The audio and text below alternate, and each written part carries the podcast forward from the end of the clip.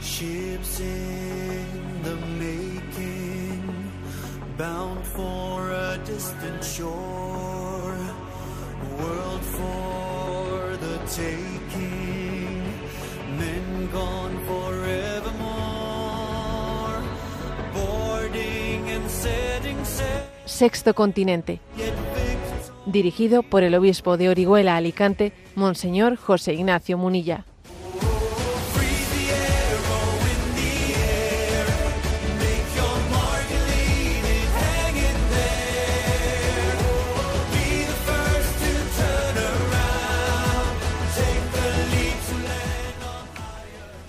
Un cordial saludo a todos los oyentes de Radio María. Un día más, con la gracia del Señor, nos disponemos a realizar este programa radiofónico llamado Sexto Continente, que lunes y viernes de 8 a 9 de la mañana, una hora menos en las Islas Canarias, realizamos aquí en directo en Radio María España. Voy a comenzar este saludo eh, comentando un breve mensaje que envié a redes sociales antes de ayer, en el día de Santa Lucía. Es una cita, una breve cita, luego explicaré de quién es, qué, cuál es, quién es su autor y por qué la ha elegido, tomada de los labios de ese autor. Una cita que nos habla de qué es lo que caracteriza el fin de una civilización. Ha sido la revista Misión, eh, en su número, número 70, número navideño, la que ha, ha hecho una referencia a bueno, pues algo que ya hemos comentado en este programa en más de una ocasión, al hecho de que en, España, pues cada vez hay menos niños y más mascotas. En concreto, en los datos del último año del que tenemos estadísticas, en España hay eh, 6.600.000 niños menores de 14 años y 9.200.000 perros. O sea que hay muchos más perros que niños. Y luego añade, de los, los gatos y añade de otro tipo de mascotas, ¿no? Hay muchísimas más mascotas y muchísimas mascotas que estarán sin registrar. Muchísimas más mascotas que niños, ¿no? Y entonces esto caracteriza nuestro, nuestro tiempo. Bueno, entonces la cita es la siguiente, ¿no? La que envía redes sociales. Lo que caracteriza el fin de una civilización es precisamente la confusión entre los hombres y los animales.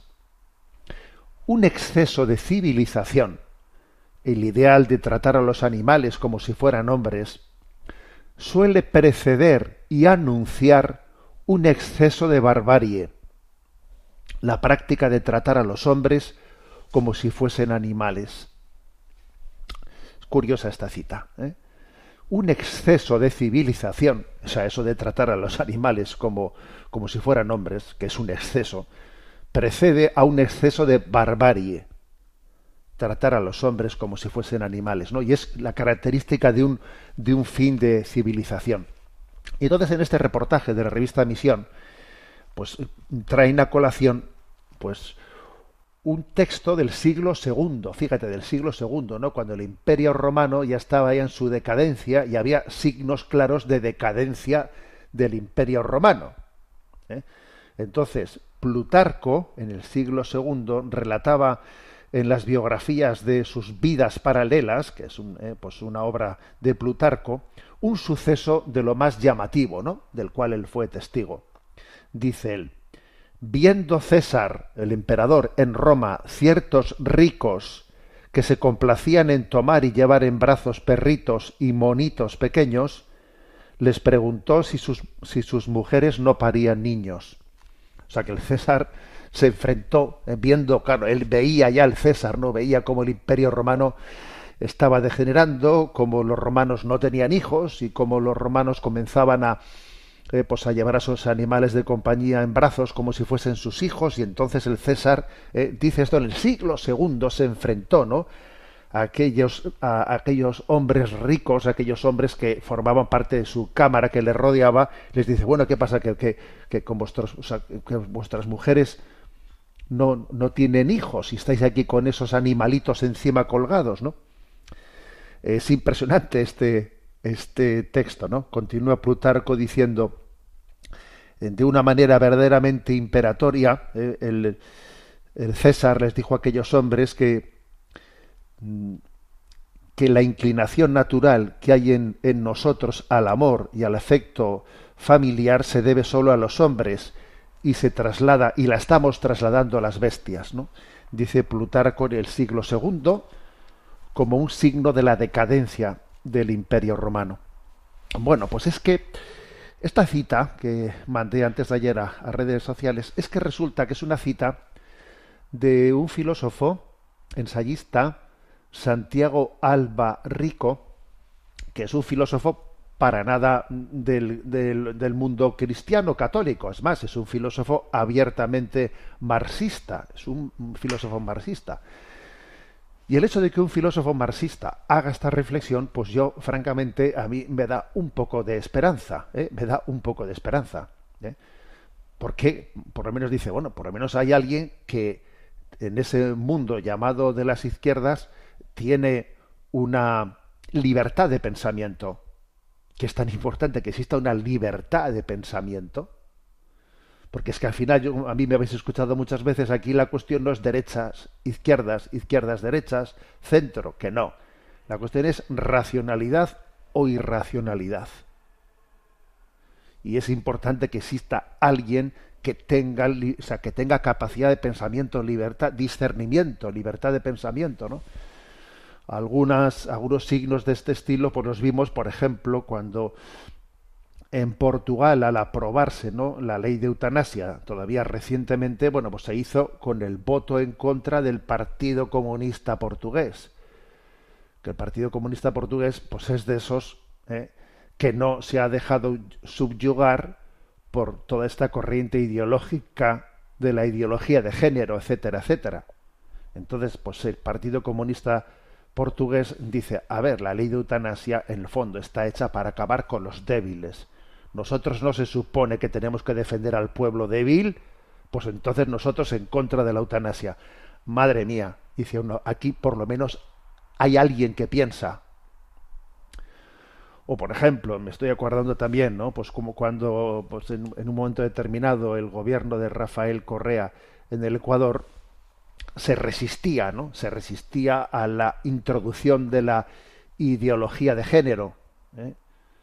Gobierno también, digamos, de izquierdas, pues, no sé si marxista, pero tendente a ello, ¿no? Pues se resistía a la ideología de género, pero también fuimos siendo testigos de, cómo finalmente fue cediendo y cediendo y cediendo, ¿no?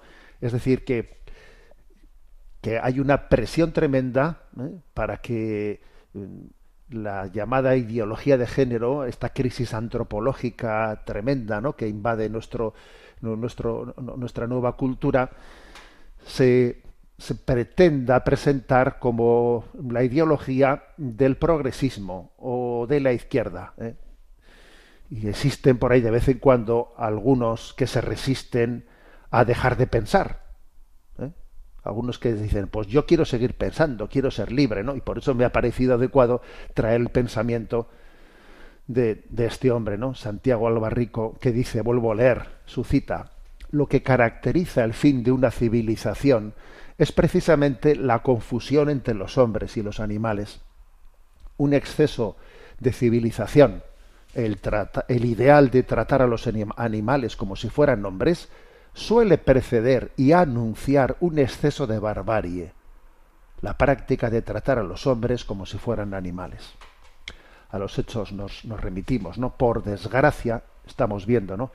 que son muy pocas personas las que tienen libertad de pensamiento y que al final ese esquema de la derecha y de la izquierda pues es el que al final sustituye a nuestro pensamiento. La llamada izquierda es la que marca la, la que marca la dirección de nuestra cultura y la derecha pues más o menos no, no tiene una verdadera alternativa. En, en, algún caso sí que sí que hay una verdadera alternativa pero raramente. La verdad es que la derecha en el fondo va en la misma dirección aunque con el freno de mano puesto ¿eh? bueno por lo tanto no eh, esta es una batalla entre la racionalidad y la irracionalidad. Y vamos a hacer esta apuesta desde este programa de Sexto Continente una apuesta para que desde la doctrina social de la Iglesia demos luz, luz para el discernimiento. Creemos en la capacidad de la razón para discernir entre el bien y el mal, entre la verdad y la mentira, pero obviamente la luz de la revelación, la luz del magisterio de la Iglesia, la luz del Evangelio, nos ayuda en gran manera, ¿no? a llevar adelante esta batalla, esta batalla cultural y afrontar esta crisis antropológica. Sexto Continente es un programa que tiene interacción con los que sois usuarios de redes sociales en Instagram y en Twitter a través de la cuenta arroba obispo munilla, con los que sois usuarios de Facebook a través del muro que lleva mi nombre personal de José Ignacio Munilla. Los programas anteriores de Radio María están, perdón, de, de Sexto Continente están a vuestra disposición tanto en el podcast de Radio María, el podcast de, de Sexto Continente, también en, las plataformas de Spotify y de iVox, que tienen el nombre de Sexto Continente, y también en la página web multimedia www.enticonfio.org, página web de este obispo que os habla, eh, donde podéis encontrar pues también una sección de Sexto Continente. Bueno, pues vamos adelante en el programa de hoy. ¿Y de qué vamos a hablar? Bueno, pues yo aquí acabo de hacer, como, hago en todos, los, en todos los programas, este anuncio de en qué lugares estamos en redes sociales. Pero también sabéis que nos caracterizamos, eh, nos caracterizamos en este programa por tener también una mirada crítica hacia mm, las nuevas tecnologías. Creo que estamos llamados ¿no? a seguir a seguir atentos, porque creo de verdad que este es un, un fenómeno que está configurando nuestras vidas configurando nuestras vidas. Estoy haciendo yo pues visitas pastorales a los colegios y a ver, habla- hablas, hablas con los educadores y ellos son testigos de primera mano hasta qué punto esta, esta llegada invasiva de las nuevas tecnologías eh, ha configurado completamente, ¿no? Pues la- el, hecho educativo, la vida de las familias, lo ha configurado completamente. Bueno, entonces, eh, una buena noticia, ¿eh? una buena noticia es que parece que se está eh, fraguando un pacto en España, un pacto para tomar medidas en la dirección de proteger a los menores de los riesgos, riesgos del móvil. eh. En el último número de, de Alfa y Omega se da noticia de ello. eh. Eh, en este pacto eh, pues están principalmente la Fiscalía de Menores, y la Agencia Española de Protección de Datos. Se trata de promover, ¿no? Pues un pacto de Estado cuyo objetivo es proteger a los menores no solo de los contenidos pornográficos, que también, ¿no? sino también de aquellos que incitan a la violencia o facilitan la violencia. Junto a estas dos instituciones públicas, la Fiscalía de Menores y la Agencia Española de Protección de Datos, eh, también la iniciativa cuenta con el impulso de diferentes organizaciones, como la Asociación Europea para la Transición Digital, la Fundación ANAR, Save the Children, eh, Dale una vuelta, en total unas 131 asociaciones dedicadas a la infancia o al mundo de las adicciones. ¿eh? Por cierto, muy interesante la asociación Dale una vuelta. ¿eh? La buscáis fácilmente en internet. Dale una vuelta. Dale una vuelta es una asociación pues muy interesante para luchar contra las adicciones, adicciones a la pornografía, etcétera, ¿no? Bueno, pues se está elaborando una propuesta, es una propuesta que- queriendo presentar un pacto de Estado que se concrete en 15 medidas destinadas a proteger la infancia y la adolescencia en el mundo digital, comenzando por la necesidad de reconocer el problema del uso problemático de Internet, redes sociales y pornografía por parte de los niños, niñas y adolescentes. ¿no? Y se introduce un concepto que yo creo que es muy importante en el, ¿eh? texto borrador ¿eh? que se está elaborando pide admitir que el uso compulsivo de la tecnología es un problema de salud pública. Este es un problema de salud pública. Es como una pandemia. Esto sí que es una pandemia. Lo del COVID, lo del COVID es una broma comparando con esto. Vamos a ser claros. ¿eh? Esto, esto condiciona muchísimo más, ¿eh? muchísimo más, pues la vida, los valores, los valores de la familia, de una sociedad, ¿no? El uso compulsivo de la tecnología del que estamos siendo testigos es un problema de salud pública ¿eh? y reclama toda una serie de medidas y también medidas técnicas técnicas que atañen sobre todo a las empresas productoras de contenido. Bien, yo les diría que las medidas técnicas son importantes, pero obviamente no, no, no son suficientes, ¿no? Pero sí son, son importantes, porque está claro que aquí ha habido una, un diseño de la tecnología claramente con una intencionalidad eh, pues captadora eh, de, de, clientes, ¿no? Se ha diseñado una tecnología para generar adictos. Bueno, aquí hay cifras, ¿no? que se dan que son, bueno, pues muy significativas. El 85% de los niños españoles, 85 entre 12 y 14 años, tiene su propio móvil. El 90% de los adolescentes se conecta todos o casi todos los días ¿eh? a Internet el 98%, fijaros esto, ¿eh?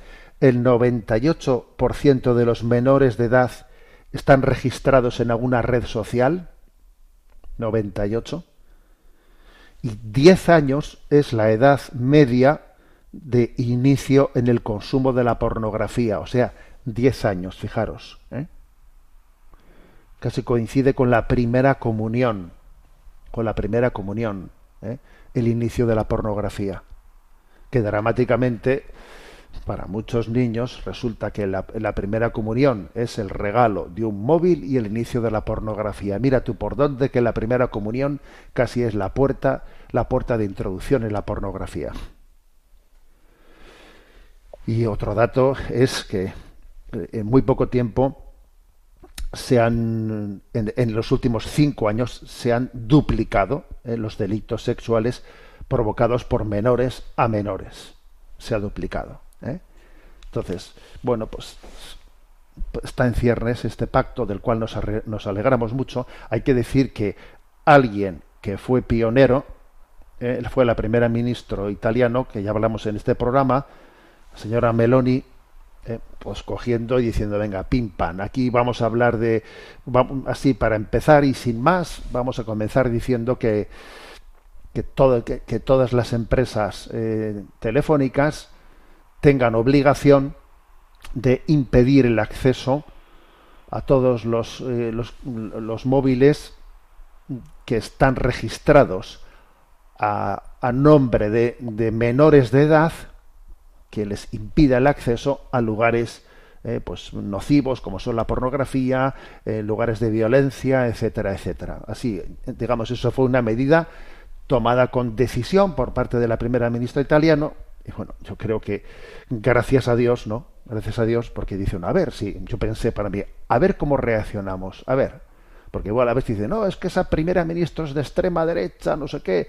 Yo estaba atento estaba atento a ver si la, esa medida tomada por la primera ministra italiano tenía una contestación eh, de, este, de, este, de este tenor, ¿no? De descalificación por caricaturas ideológicas, que suele ser lo típico. ¿eh?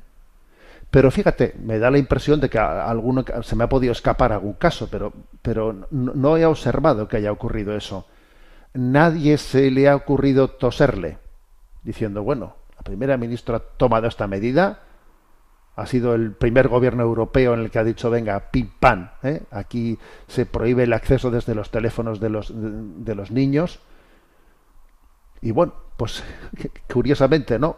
Es que es como la esperanza de que empecemos a pensar y nos dejemos de tonterías de izquierdas y derechas. Lo he, dicho, lo he dicho en el arranque del programa, ¿no? Con respecto a esa reflexión de ese filósofo marxista. Bueno, pues aquí lo mismo. A mí que me importa que sea de derechas, que sea de izquierda. Lo que hace falta es que tenga sentido común.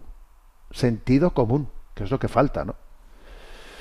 Bueno, pero sin embargo, voy a decir una cosa.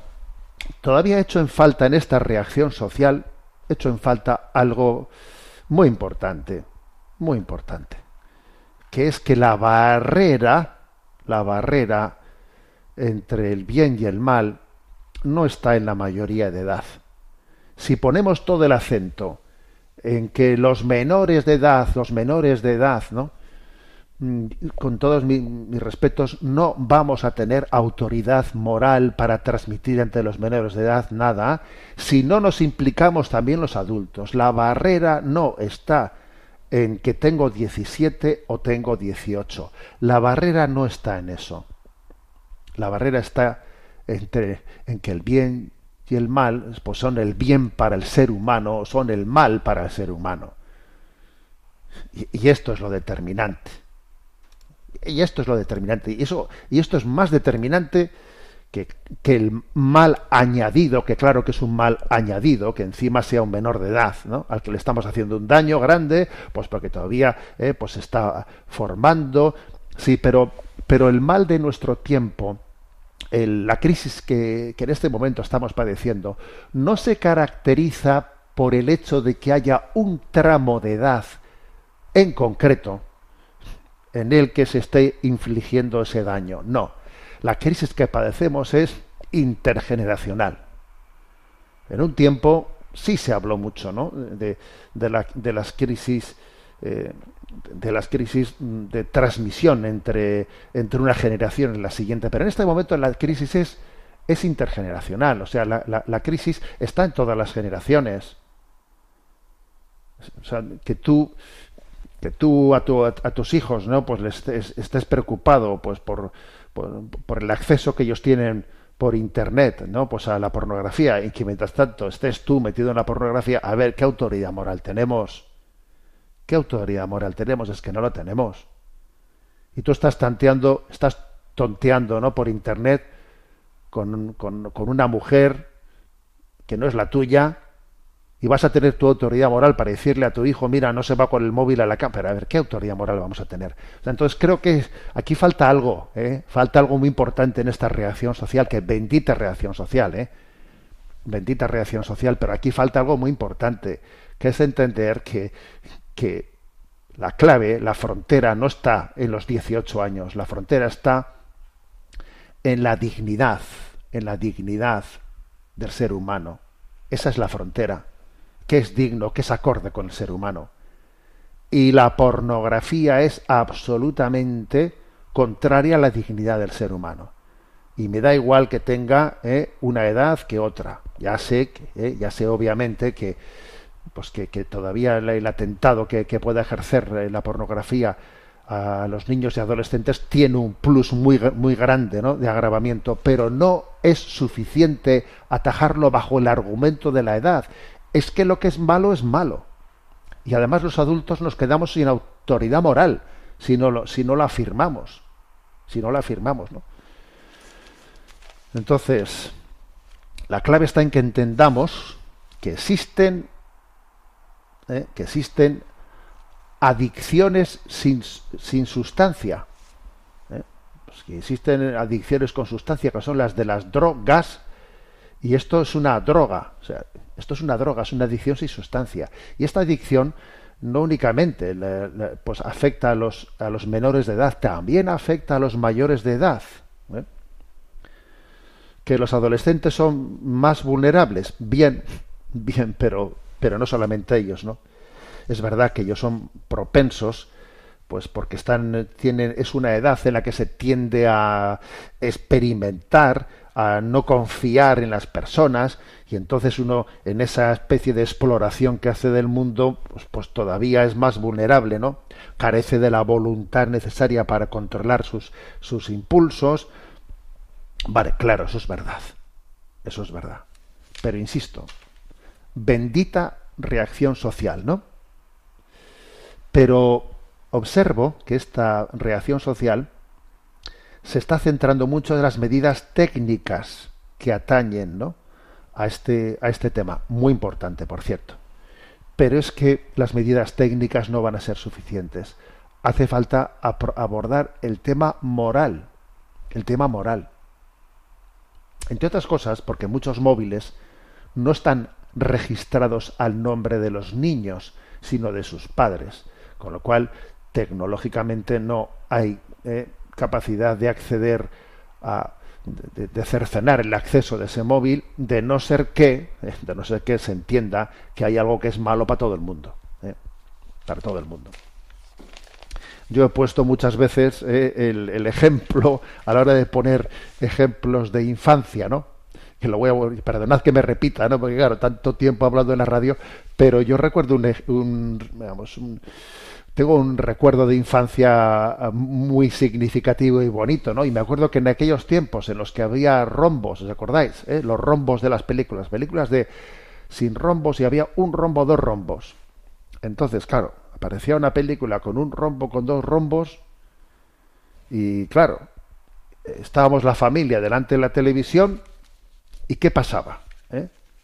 yo me acuerdo que en una ocasión ¿eh? pues estando estando en casa no en casa de, de unos conocidos pues allí de repente aparecen los rombos y entonces pues a los niños nos dicen venga a la cama vosotros a la cama que allí se quedaron los mayores viendo la película. Y yo fui a la cama pues eh, renegando no interiormente revelado.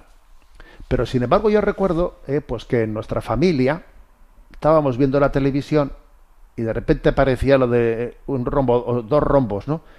Y entonces nuestro padre cogía y decía, venga, apaga la televisión y saca el parchís. Y claro, sacábamos el parchís y allí todo el mundo se ponía a jugar y entonces tu, tu, tu aceptación interior era completamente distinta. A ver, tu padre se implica contigo y aquí el primero que se queda sin ver la, la película es tu padre, ¿no? Y entonces el principio moral vencía completamente. Lo que es bueno es bueno para todos y lo que es malo es malo para todos y se ha acabado. Entonces yo creo que esto, esto está faltando aquí. ¿eh? Está faltando de una manera clara. Entender que la reacción no, es un- no puede ser únicamente, ¿no?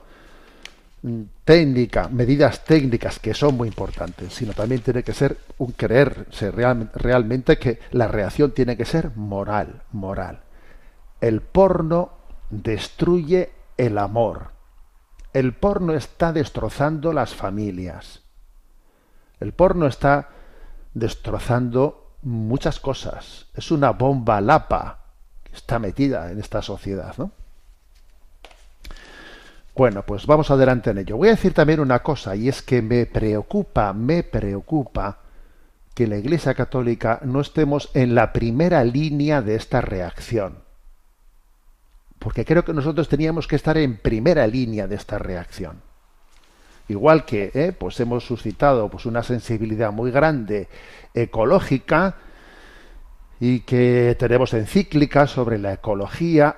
A ver, esto me parece bastante más urgente incluso que la crisis, que la emergencia ecológica. Bastante más urgente. Entre otras cosas, porque el calentamiento climático, etcétera, claro, no es algo que esté exclusivamente pues en manos de, de nuestra de, nuestra utilización de, nuestra gestión ¿eh? de nuestra gestión es algo que también tiene su componente natural ¿eh? o sea, los calentamientos y los enfriamientos son algo que, el ser humano eh, no, no, no, puede fácilmente controlar o sea, está está más allá de nuestra capacidad de control en su mayor medida por lo menos es un tema que es difícil de calibrar no pero esta otra cuestión sí está en nuestra mano. O sea, la gestión de la tecnología sí es algo que esté. No, esto no, esto no, esto no, no, no cabe atribuirlo a un fenómeno, ¿eh? a un fenómeno natural de calentamientos o de enfriamientos. No, no, esto sí que está en nuestra mano y tiene un componente moral mmm, muy claro. Entonces, la verdad es que creo que a mí me preocupa, ¿no? Que no estemos en primera línea en este, en, en este tema en donde creo que se está jugando la dignidad del hombre de una manera muy clara. Y con esto no desprecio, ni mucho menos también, ¿no? Pues la sensibilidad ecológica, pero es que a veces darle la importancia máxima a lo que es más importante, ¿eh? pues es muy es, clave y determinante. Creo que eh, yo yo creo que nos tenemos que poner las pilas a todos los niveles, desde, eh, desde, nuestros, desde nuestras diócesis, desde, nuestras parroquias, nuestras diócesis, desde la conferencia episcopal, desde la Santa Sede, nos tenemos que poner las pilas y entender que en esta reacción frente, ¿eh? frente a todo lo que supone ¿no? la, la invasión, frente a este problema de salud pública, ¿no? que son las nuevas tecnologías diseñadas para generar en nosotros usos compulsivos, debiéramos de estar en primera línea. ¿eh? Pues sí, pues sí, porque creo que la, que la Iglesia tiene esta vocación eh, defensora de la dignidad del hombre. Bueno, pues este ha sido este comentario de partida y ahora vamos a tener nuestro momento momento musical. No quiero eh, dejar de hacer una, una referencia a que estamos en la campaña de, de Adviento Navidad de Radio María. ¿eh? Ya lo dije la vez pasada, ya se ha iniciado la campaña. Sé que a partir de las 9 de la mañana van a estar ya los teléfonos atendiendo. Ahí hay un teléfono habilitado para hacer nuestras aportaciones, nuestros donativos para el sostenimiento de Radio María. El teléfono es 91 8 22 80 10. Voy a decir que yo, como muchos de vosotros, ayer recibí en el correo pues eh, el envío de Radio María con, con la programación del año, con la memoria del año 22 y le eché un vistazo, ¿no?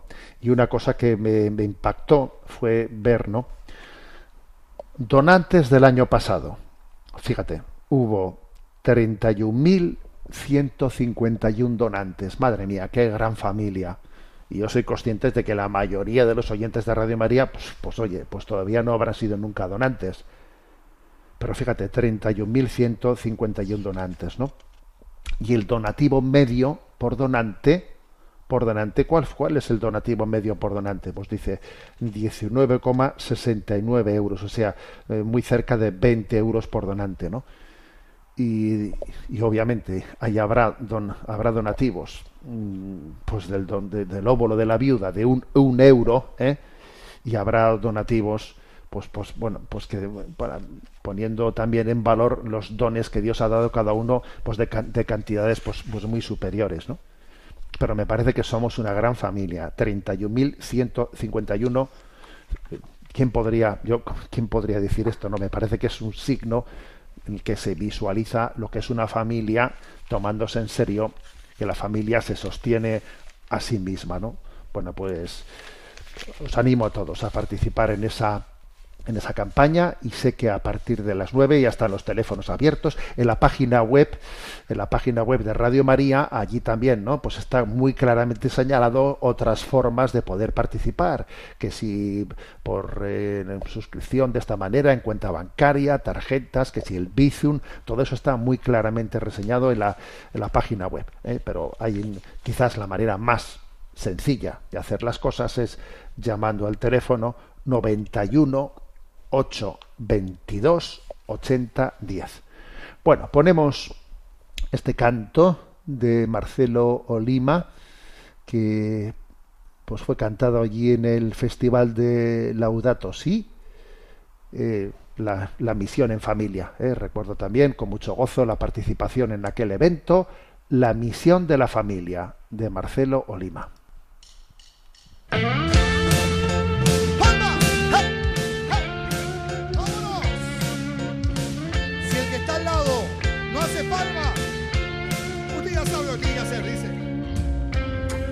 La familia está fundada en el plan de Dios.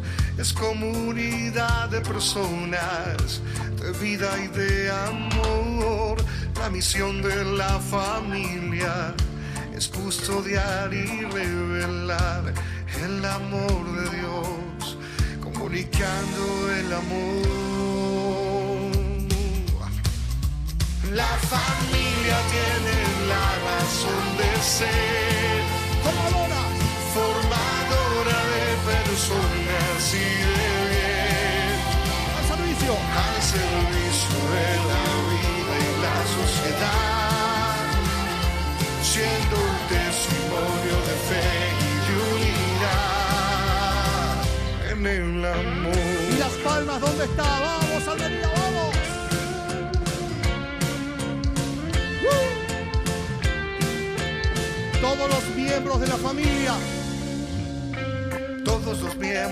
la familia, cada uno según su don, tiene la gracia de construir día a día la comunión.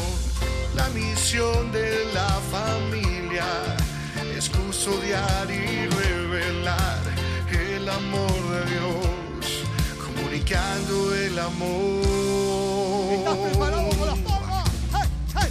La familia tiene la razón de ser, personas y de bien, al servicio de la vida y la sociedad, siendo un testimonio de fe y de unidad. La familia tiene la razón de ser formadora de personas y de bien, al servicio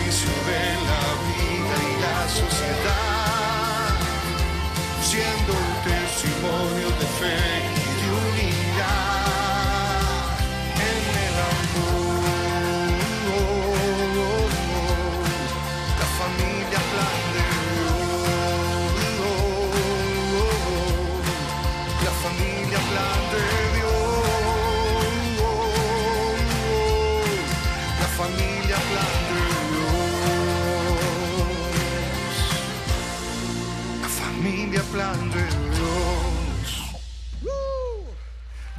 otro grito de júbilo.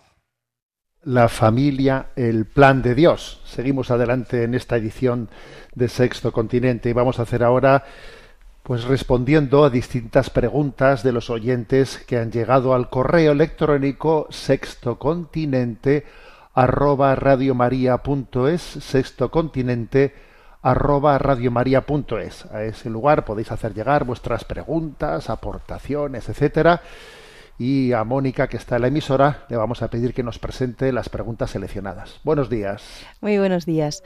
Eh, Tomás de Granada nos comparte. Escuché con atención en el programa pasado del Sexto Continente la respuesta que usted daba en torno a las teorías de un teólogo expresadas en el comentario al Evangelio diario, en concreto sobre el pasaje de la curación de Jesús al criado del centurión de Cafarnaúm. Le agradezco su claridad a la hora de desenmascarar tantos errores como se están introduciendo, pero creo que ha habido un caso mucho más grave que el anterior, que ha pasado sin comentario por su parte. Me refiero al comentario que hizo el jesuita Antonio Espadaro, que además ha sido nombrado subsecretario del Dicasterio para la Educación y la Cultura. Pues bien, en el comentario al Evangelio de la mujer sirofenicia, que pide la curación del Señor en el capítulo séptimo de San Marcos, este jesuita interpreta que Jesús participaba de la rigidez de su tiempo y que finalmente fue convertido por el corazón misericordioso de aquella mujer. Y yo me pregunto, ¿Cuál es la fe cristológica de este jesuita que tiene un puesto relevante en la Iglesia? ¿Cómo es posible que hayamos llegado a esto? Bueno, pues es cierto, este cierto que es cierto que este caso es más grave que el anterior que yo comenté en el programa último de Sexto Continente, porque claro, el comentario ese de que, eh, que se hacía, ¿no? sobre que que si el criado del centurión de Cafarnaún. Era un amante homosexual de centurión, a ver, es una enorme tontería, ¿no? Una enorme tontería, pero por lo menos no afecta, no afecta a la cristología, a nuestra fe cristológica, pero es cierto que este otro comentario de este jesuita Antonio Espádaro, claro, sí que afecta al tema de la cristología. ¿eh? A ver, el- yo creo que la cita que da el oyente de ese texto está equivocada. Si no me equivoco, me parece que es el capítulo 15 de San Mateo, en el que se recoge ese episodio, ¿no? Dice, Jesús salió y se retiró a la región de Tiro y Sidón. Entonces una mujer cananea, saliendo de uno de aquellos lugares, se puso a gritarle, Ten compasión de mí, Señor Hijo de David, mi hija tiene un demonio muy malo. Él no le respondió nada. Entonces los discípulos se acercaron a decirle, Atiéndela, que viene detrás gritando.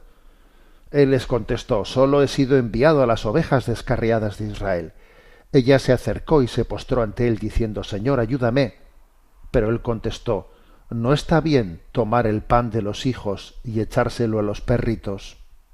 Ella repuso, Tienes razón, Señor, pero también los perritos se comen las migajas que caen de la mesa de los amos. Jesús le respondió, Mujer, qué grande es tu fe, que se cumpla lo que deseas. En aquel momento quedó curada.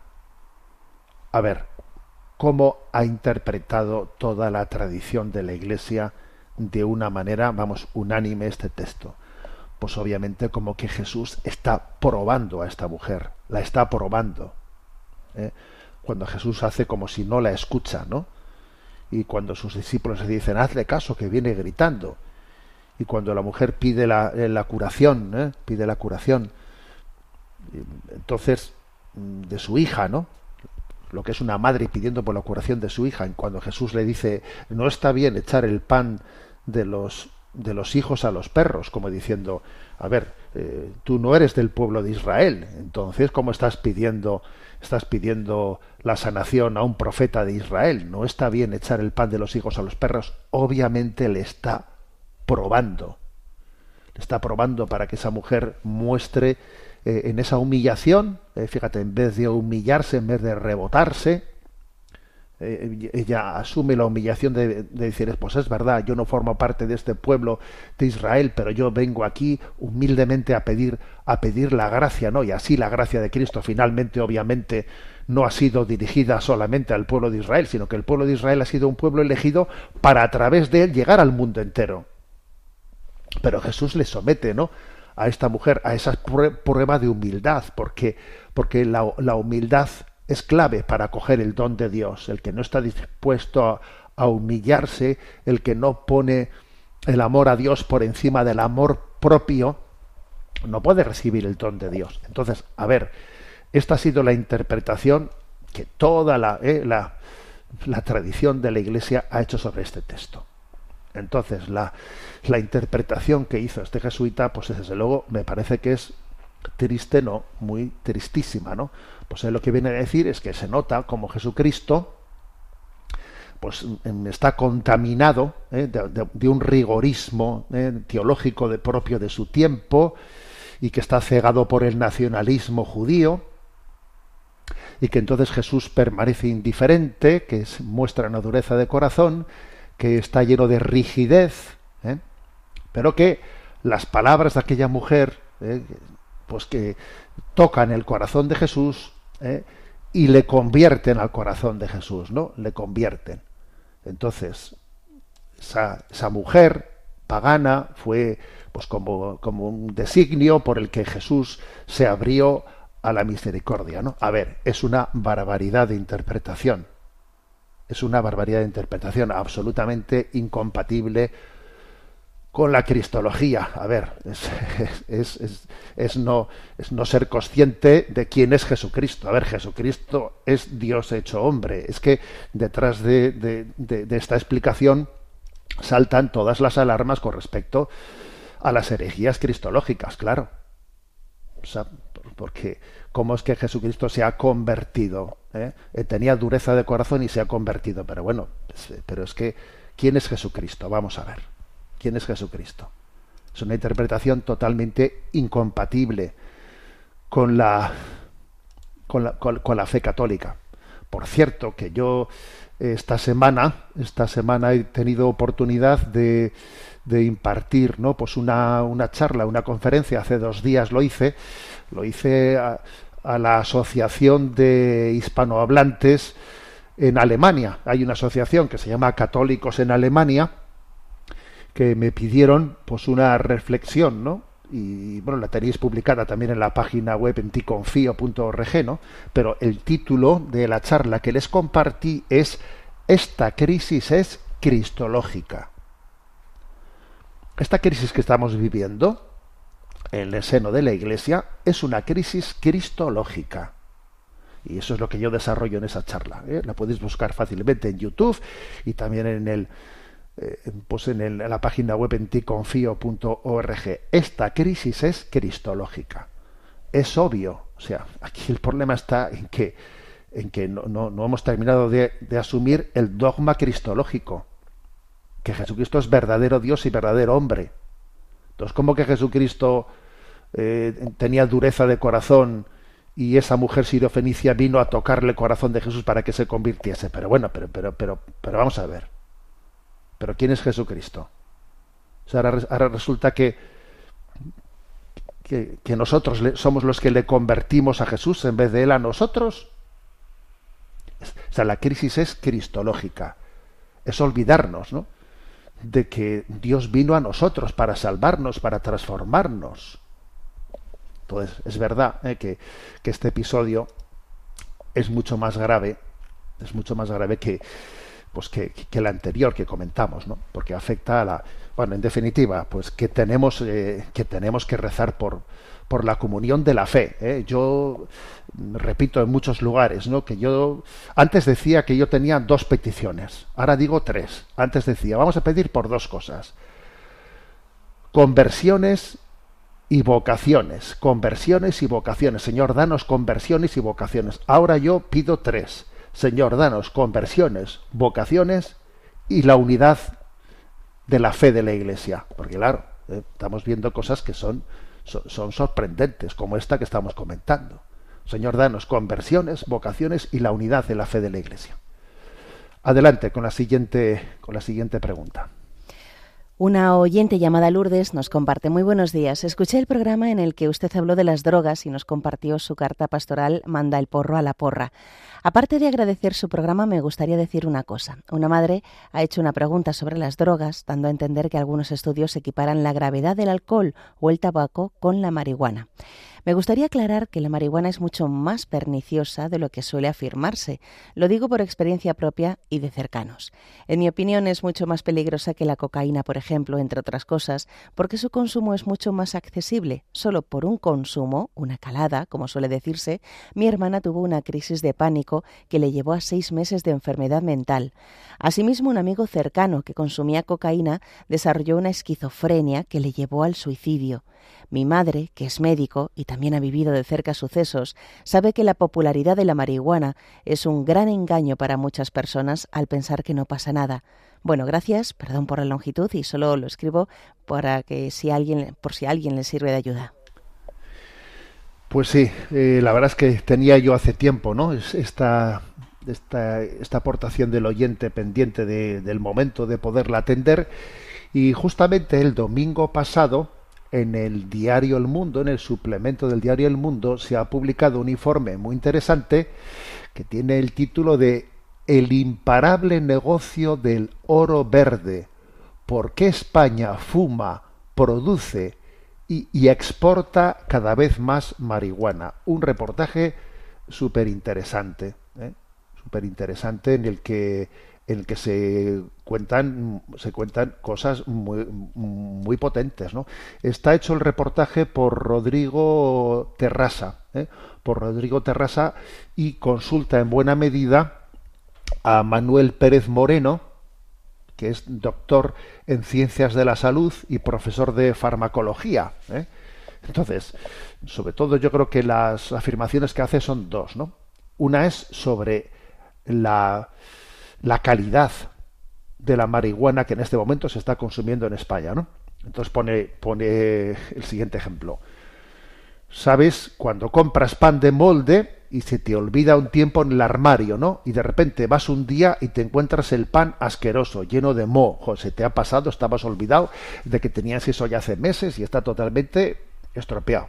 Entonces dice en este reportaje, pues miren ustedes, esto es exactamente lo que pasa en este momento en España, ¿eh? pues con la marihuana, ¿no?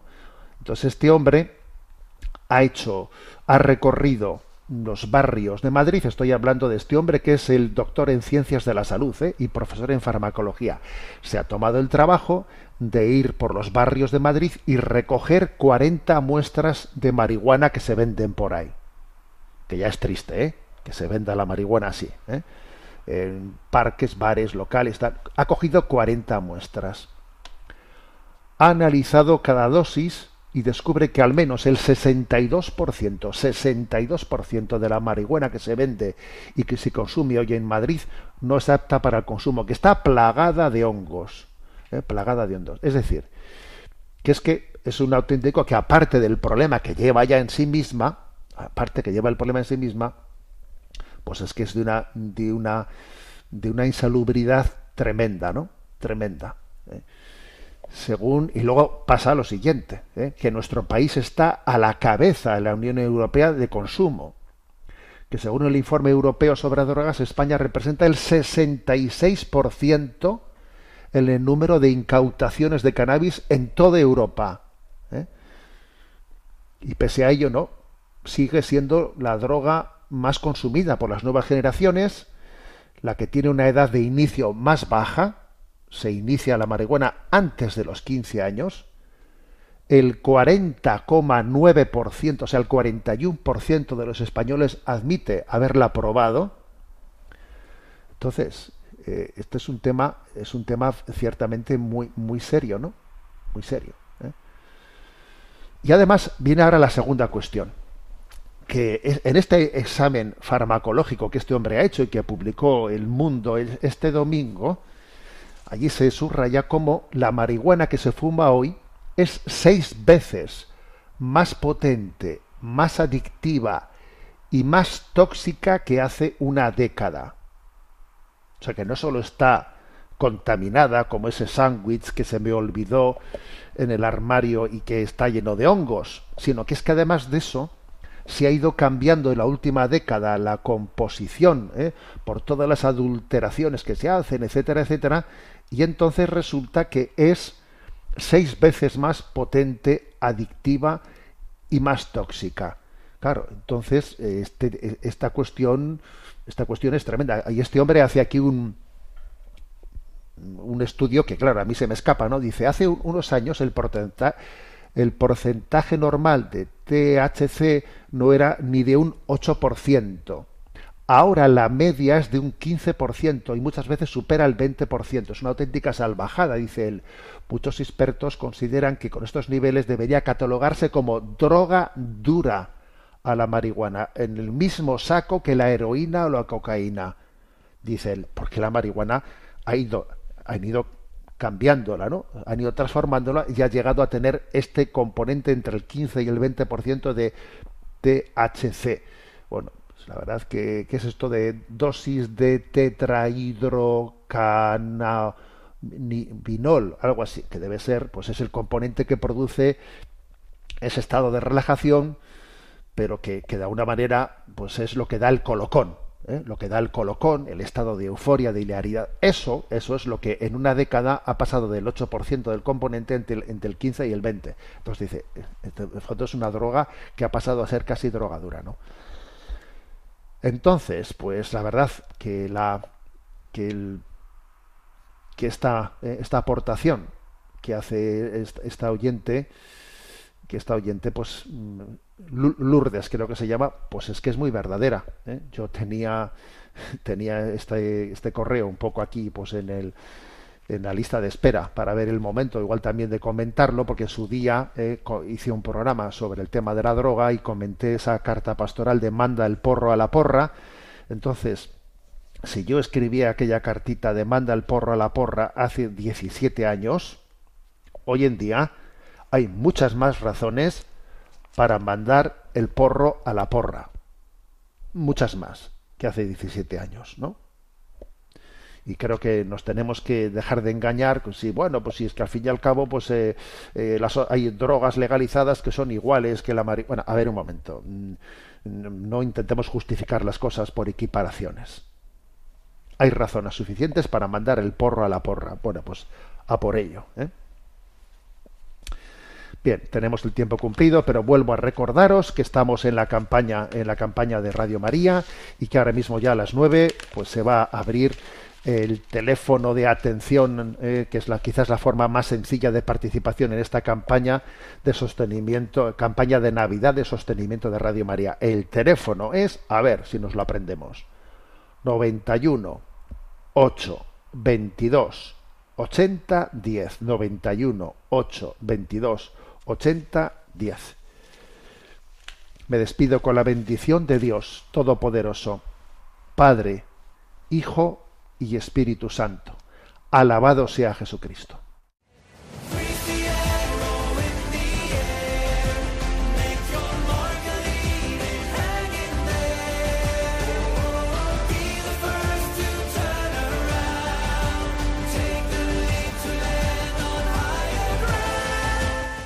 Finaliza en Radio María Sexto Continente, dirigido por el obispo de Orihuela Alicante, Monseñor José Ignacio Munilla.